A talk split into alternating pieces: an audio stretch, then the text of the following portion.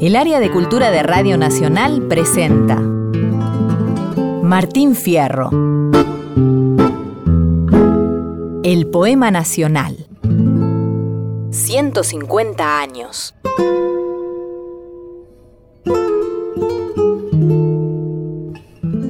¿Qué nos hizo el Martín Fierro? Fierro nos hizo. Somos un poema, somos un folletín, somos una novela, somos ficción. José Hernández escribió la obra fundacional de la literatura argentina con la pretensión de mostrar al gaucho como el ser nacional. ¿Por qué? Porque quería preservar a la nación de distintas invasiones. Por tierra se le venían, o volvían, los indios, y el agua se agitaba con olas inmigratorias que traían a nuestras orillas ideas que podían sacudir el embrión de la argentinidad. Pero hace 150 años, ¿había un ser nacional o había que inventarlo?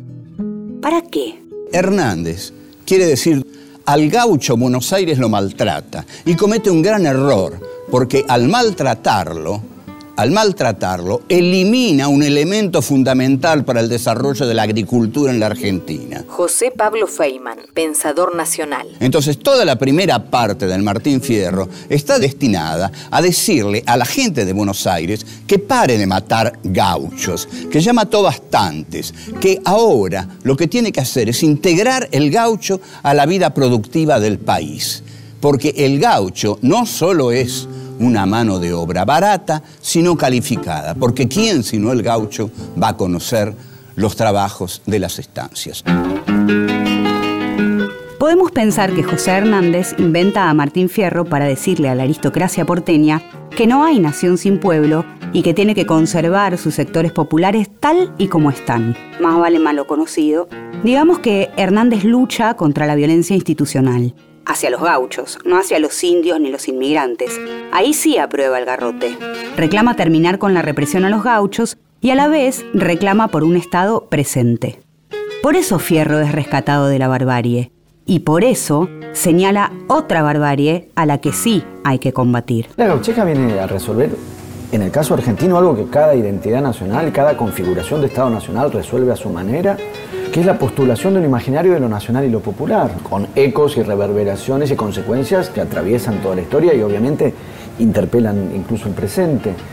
Sobre todo porque, por definición, en el siglo XIX, esa consolidación de un proyecto de Estado Nacional es siempre un proyecto de dominación de la burguesía. Martín Coan, Y ese mismo proyecto de dominación sublima, si se puede decir así, o configura un horizonte de armonía y de, integración, que es esa figuración de lo nacional y lo popular, y esa es la función que va a tener la gauchesca, con sus exclusiones, porque el Martín Fierro narra fundamentalmente las, no diré fundamentalmente, pero en gran medida, las exclusiones, que es a quienes mata Fierro hacia quienes dirigen o le hacen dirigir, según el caso, a, Fierro su violencia. Es hacia otros gauchos, es hacia los negros y es hacia los indios.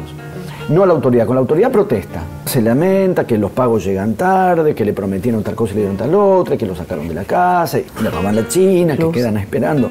Todo eso, todo eso es protesta, pero eh, cuando esa protesta tiene que traspasar al, al gesto de violencia, incluso en la ida, que no es como la vuelta, esa violencia va dirigida a, los iguales o a esos excluidos del imaginario de la identidad nacional popular argentina, los indios, los negros.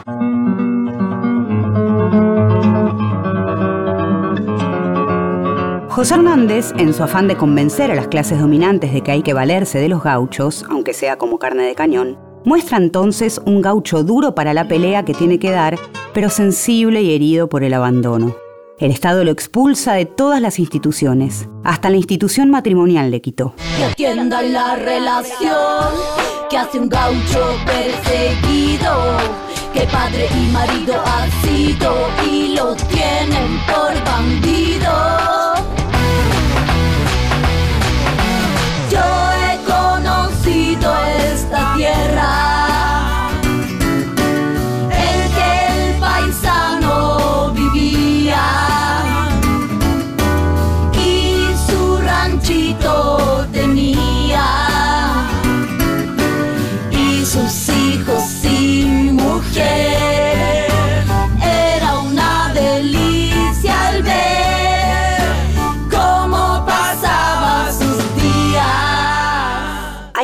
Del varón amurado y pobrecito del tango ahí, ¿no? Hernández no cumple su cometido de inmediato, más bien todo lo contrario. Le sale el tiro por la culata o el facón por la espalda. En Buenos Aires nadie escucha el cantar del Martín Fierro. Los oídos se hacen bien sordos. Quien le dedica una reflexión lo hace en tono de burla, pero empieza a pasar algo impensado.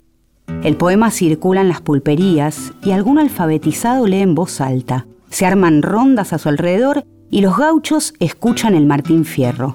Se escuchan, se conmueven, saltan de la silla ante las peripecias del antihéroe. Este es el boom editorial del siglo XIX. 12 ediciones de Gaucho Martín Fierro en el año 83, 58 mil ejemplares vendidos, más ediciones piratas. Es el primer autor que hace pleitos para denunciar ediciones piratas. Lois, filóloga. En el noroeste circula copiado a mano, manuscrito, es decir, ni siquiera el folleto ajado, copiado a mano. Y es notable que a esa copia manuscrita la llamaban el libro, así como se llamó a la Biblia en la Edad Media. La cultura universal se consolidó con la difusión de la Biblia. Antes, los griegos habían moldeado su cosmos escuchando otro poema épico, la Ilíada. Acá pasa algo parecido. La identidad nacional se forja con el gaucho mirándose en un espejo que le devuelve una imagen un tanto distorsionada.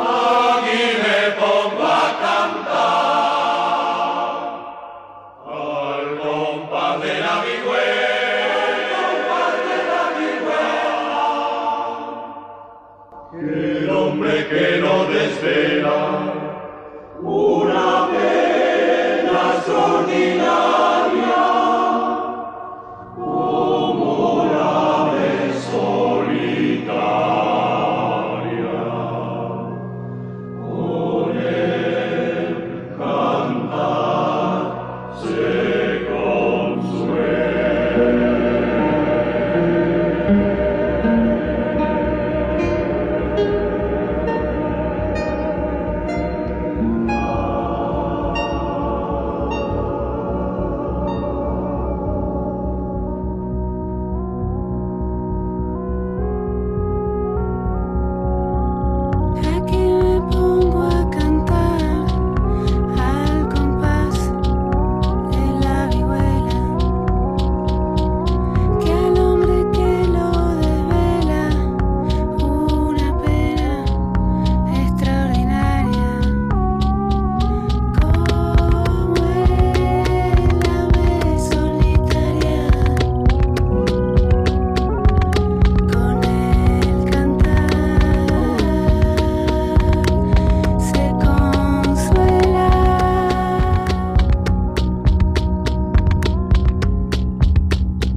los santos del cielo que ayuden mi pensamiento. Les pido en este momento que voy a contar mi historia, me refresquen la memoria y aclaren mi entendimiento. Vengan santos milagrosos, vengan todos en mi ayuda, que la lengua se me añuda y se me turba la vista. Pido a mi Dios que me asista en una ocasión tan ruda. Un gaucho cantando e invocando a los dioses es más parecido a Homero que a un gaucho. Hernández quiso escribir un poema, o quiso escribir un folleto al cual dio forma métrica para protestar contra esos abusos de las autoridades militares de la época. Y así surgió el gaucho Martín Fierro. Jorge Luis Borges, escritor. Por lo pronto, creo que debemos rechazar la hipótesis que algunos filólogos han formulado de un dialecto gauchesco. Si ese dialecto hubiera existido, la poesía gauchesca sería muy artificial, ya que fue escrita no por gauchos, sino por hombres de la ciudad. Creo que más bien debemos hablar de una entonación gauchesca del, del español. Y esta ausencia de dialecto gauchesco se nota principalmente en el Martín Fierro, ya que el Martín Fierro fue escrito con un propósito perfectamente serio. Él quería mostrar las asperezas de la vida del gaucho llevado a los fortines de la frontera de la provincia de Buenos Aires. Hernández le presta la voz a los sin voz.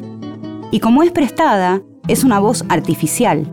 Por eso es distorsionada la imagen que reciben los gauchos de sí mismos en el espejo de fierro. Pero además, esa voz prestada decide cómo nombrar a quienes están en silencio en el poema. Los naides de fierro son las mujeres, los indios y los negros. Y en el maldito crisol de la identidad nacional, esa afonía es esencial y todavía hoy pesa muchísimo. Las mujeres, las marronidades y la negritud seguimos peleando por una voz propia. ¿Será que ese silenciamiento le parece estratégico a la oligarquía nacional? Porque en el centenario de la Revolución de Mayo y ante lo indetenible de la identificación popular con el Martín Fierro, Buenos Aires por fin oye la vihuela. Lugones, cuando construye esta lectura de Martín Fierro, ¿qué está haciendo? Consolidando un modelo de argentinidad que tiene varias aristas, ¿no? Gabriela Cabezón Cámara, escritora. Una es la de una argentinidad que excluye a los inmigrantes, que excluye toda extranjería. El mismo Martín Fierro se ríe del inglés, del italiano, bueno, ni hablar del indio, eso ya es la locura. Los indios no tienen lenguaje articulado en Martín Fierro. Es en la parte buena de la novela que se va con ellos, en la mala vuelve. Por un lado está eso, por otro lado es un sujeto social roto. Y el mismo Martín Fierro cuenta eso. Esa novela cuenta cómo el Estado rompe a un pobre tipo. Por fin la voz de Fierro es la de la argentinidad. Se invirtió el plan de José Hernández, pero se dio la profecía autocumplida y el gaucho reflejó la identidad nacional. Se confirmó aquello de que el fuego para calentar debe ir siempre desde abajo. Desde abajo y hasta lo más alto, cada sector encontró su modo de identificarse con Fierro, que supo ser rebelde o manso, según quien lo viera. El poema gauchesco que nació en Buenos Aires y recorrió la Pampa, volvió a la ciudad y de ahí se fue al mundo a mostrar quiénes éramos en esa Argentina que prometía todo. Yo no soy cantón porque lo mío es cantar. No tengo cuando acabar y me envejezco cantando. Las coplas me van brotando como agua de manantial. Yo soy toro mi rodeo y todas son rueda ajeno.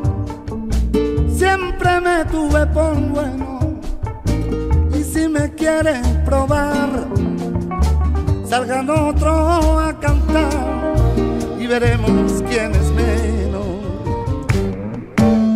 ¿Qué nos hizo el Martín Fierro? El Martín Fierro nos hizo somos un poema, somos un folletín, somos una novela, somos ficción.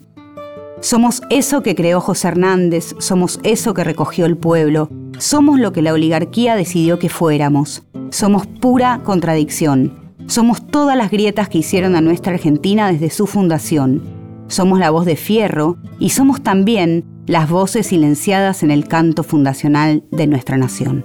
Ponga su esperanza en el Dios que lo formó, y aquí me despido yo que he relatado a mi modo males que conocen todo, pero que nadie descantó.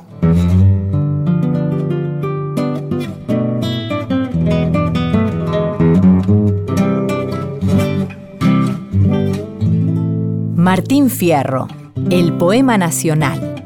150 años. Para la realización de este informe se utilizaron versiones del Martín Fierro interpretadas por Juana Molina, Carabajales, Miss Bolivia, Diego El Cigala, Jorge Cafrune y el Coro Polifónico de La Plata. Guión e informe, Micaela Polak. Producción, Leo Acevedo y Fran Aquino. Edición, Ignacio Guglielmi. Fue una producción del Área de Cultura de Radio Nacional para Nacional Podcast.